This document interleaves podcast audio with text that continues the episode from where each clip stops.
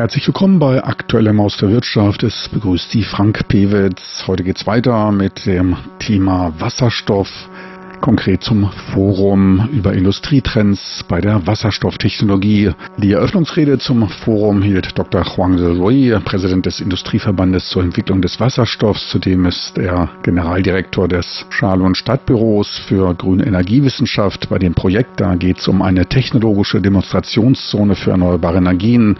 Schalon ist ein Cluster für Umwelt- oder grüne Technologien geworden. Unter Clustern versteht man ein eng verflochtenes Netz von Unternehmen und Forschungseinrichtungen Einrichtungen, die sich auf einen Technologiebereich fokussieren.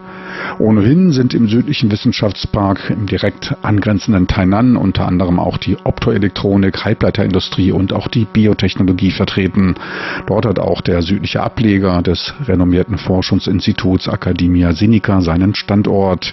Kurzum, in Schalon, da soll eine intelligente und emissionsarme Ökostadt entstehen. Mit dem Wasserstoff werden viele Hoffnungen verbunden. Er soll die Lösung bei der Schaffung eines umweltfreundlichen Umfeldes liefern. Der große Vorteil, er ist nahezu unerschöpflich vorhanden. Bei seiner Nutzung wird kein CO2 ausgestoßen. Einziges momentanes K.O.-Manko bei einer Gewinnung aus Wasser wird mehr Energie verbraucht als erzeugt. Huang de Rey stellte auf dem Forum der Industrietrends bei der Wasserstoffenergie Taiwans Ambitionen in diesem Bereich vor.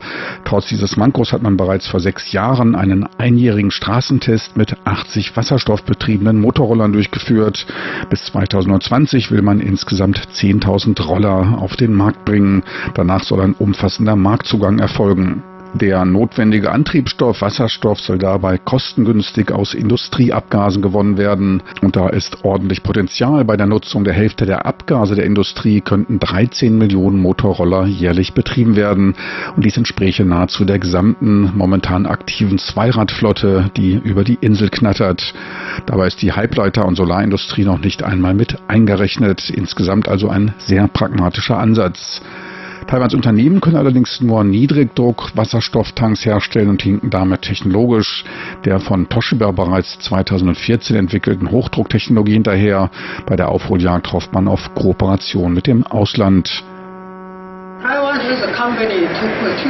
Doch auch Taiwan hat Unternehmen, welches Hochdruck Wasserstofftanks und Gaskompressoren herstellen kann. Andere wiederum können Wasserstoffe aus den bei der Produktion von Siliziumwafern entstehenden Abfallstoffen gewinnen. In der Tat warten in Taiwan eine ganze Reihe von Firmen mit Technologien auf, die sie insgesamt auch auf dem Weltmarkt wettbewerbsfähig machen.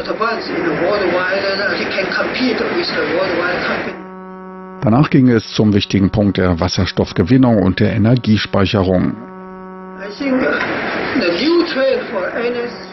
Bei der Energiespeicherung ist meiner Meinung nach zurzeit zwei Trends. Tesla verwendet Lithiumbatterien zur Energiespeicherung. Toyota wiederum hat ein wasserstoffbetriebenes Auto vorgestellt. Beim Antrieb mit Lithium-Ionen-Batterien handelt es sich um eine bereits recht ausgereifte Technologie. Beim Hydroantrieb, da ist die Entwicklung noch in Gange. Einen Unterschied bei beiden Antrieben gibt es schon. Bei batteriebetriebenen Fahrzeugen ist die Energie sofort voll da. Beim Hydroantrieb, da dauert es etwas länger. Für die Verkehrssicherheit dürfte der letztere wohl der bessere sein. Speicherung von Wasserstoffgas ist auch für die Energieproduzenten eine gute Möglichkeit der Energiespeicherung. Doch gibt es bei der Solar- und Windenergie auch ein Netzproblem. Momentan fördert Taiwan etliche Solar- und Windenergieprogramme, die alle an die von den herkömmlichen Energieerzeugern bereitgestellten Netze angeschlossen werden müssen. Angesichts des schnellen Ausbaus rechnet Taipower damit, dass ab 2025 wohl 30 Prozent der Wind- und Sonnenenergie nicht eingespeist werden können. Diese Energie dann nicht zu verwenden, das würde einer Verschwendung gleichkommen. Daher müssen rechtzeitig vorbereitende Maßnahmen der Energiespeicherung getroffen werden. Unternehmen im Ausland nutzen überschüssige Wind- und Solarenergie, um Wasserstoff- und Energiespeicherung zu betreiben. Das wird allgemein als Power-to-Gas bezeichnet, eine neue Technologie für die nahe Zukunft. Solar- und Windenergie sind nicht stetig, unterliegen saisonalen Schwankungen. Eine Versorgung rund um die Uhr ist nicht möglich. Es wird daher eine Technologie benötigt, um dies zu verhindern und auszugleichen. Bei überschüssiger Wind- und Solarenergie wird durch die Elektrolyse gasförmiger Wasserstoff gewonnen, der dann gespeichert werden kann. In Taiwan bieten sich daher etliche Gelegenheiten zur industriellen Anwendung der Energiespeicherung. Zum Beispiel werden in den meisten Industriefabriken und Gebäuden Dieselstromaggregate für Notfälle verwendet, welche eine große Plage sind. Sie sind mit Krach und hohen Abgasen und auch hohen Kosten verbunden. Hier könnte dann kosteneffizient Wasserstoffenergie als günstiger Ersatz verwendet werden. Toshiba und Tokyo Electric versuchen gerade ein mit Wind- und Solarkraft betriebenes 10 Megawatt Kraftwerk zur Gewinnung von Wasserstoff aufzubauen. Die Anlage entsteht in der Region von Fukushima, ein Bereich, auf den sich auch Taiwan künftig stärker ausrichten sollte. In the future, Taiwan will develop in this area.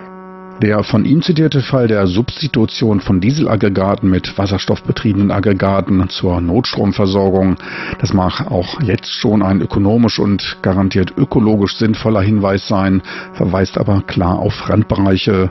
Generell entstehen bei der Wasserstofferzeugung Verluste, die zurzeit bei etwa 30 Prozent liegen.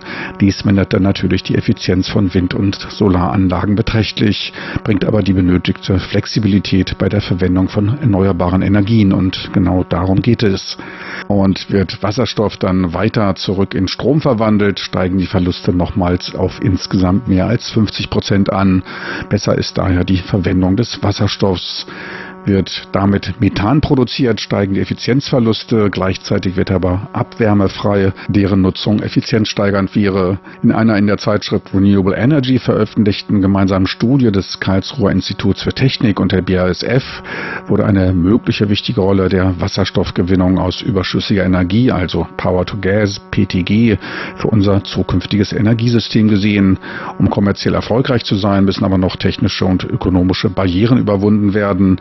Die Elektrolyse müsste effizienter und kostengünstiger werden. Allerdings ist Wasserstoff der einzige Träger, mit dem wegen seiner hohen Energiedichte, also seinem geringen Platzbedarf, ausreichend große Energiemengen gespeichert werden können. Und genau dies ist bei Pumpspeicheranlagen nicht der Fall, deren Ausbaukapazitäten auch in Europa begrenzt sind. Taiwan bietet wegen seiner kleinen Fläche und dem stark abfallenden geologischen Profil in Verbindung mit tektonischer Aktivität und starken Niederschlägen keine guten Voraussetzungen für Pumpspeicheranlagen. Huang de Rey führte noch das Low-Carbon-Archipel Penghu an, ein Modell, in dem versucht wird, eine intelligente Stadt und eine abgasfreie Insel zu gestalten. Wind und Sonne sind ausreichend gegeben, allerdings kam der Ausbau der Windkraft in den letzten zehn Jahren nicht mehr voran. Die Anbindung der Insel über ein Unterseekabel an das Stromnetz auf der Hauptinsel konnte wegen Protesten der Fischer nicht umgesetzt werden, wo der Grund, dass Huang de Roy Penghu als guten Ort für Power to Gas ansieht. Stärkster Punkt bei der Verwendung von Wasserstoff für Taiwan dürften in der Tat die Motorroller sein. Taiwan will nämlich ab 2035 keine Roller mehr mit Verbrennungsmotoren zulassen. Sollten bis 2035 die momentan 13 Millionen Roller durch abgasfrei ersetzt werden und sollten die Wasserstoffbetriebenen die Hälfte des lokalen Marktes ausmachen, dann würde eine Industrie mit einem Produktionswert von 500 Milliarden Taiwan-Dollar etwa 17 Milliarden US-Dollar entstehen und 50.000 neue Arbeitsplätze geschaffen werden. Weitere Geschäftschancen bieten sich durch Expansion in die Länder Südostasiens. Auch dort gibt es viele Motorroller. Es wird ein Markt mit einem großen Potenzial Potenzial für wasserstoffbetriebene Roller entstehen. Als Schlusswort kann gesagt werden, wasserstoffbetriebene Fahrzeuge, insbesondere Roller, würden einen großen Beitrag zur Verbesserung der Luftqualität leisten. Elektroroller, die ihren Strom aus fossilen Kraftwerken beziehen, können nicht als emissionsfrei bezeichnet werden. Ein taiwanischer Wissenschaftler stellte sogar die These auf, dass der Elektroantrieb deshalb sogar herkömmlichen Verbrennungsmotoren unterlegen sei.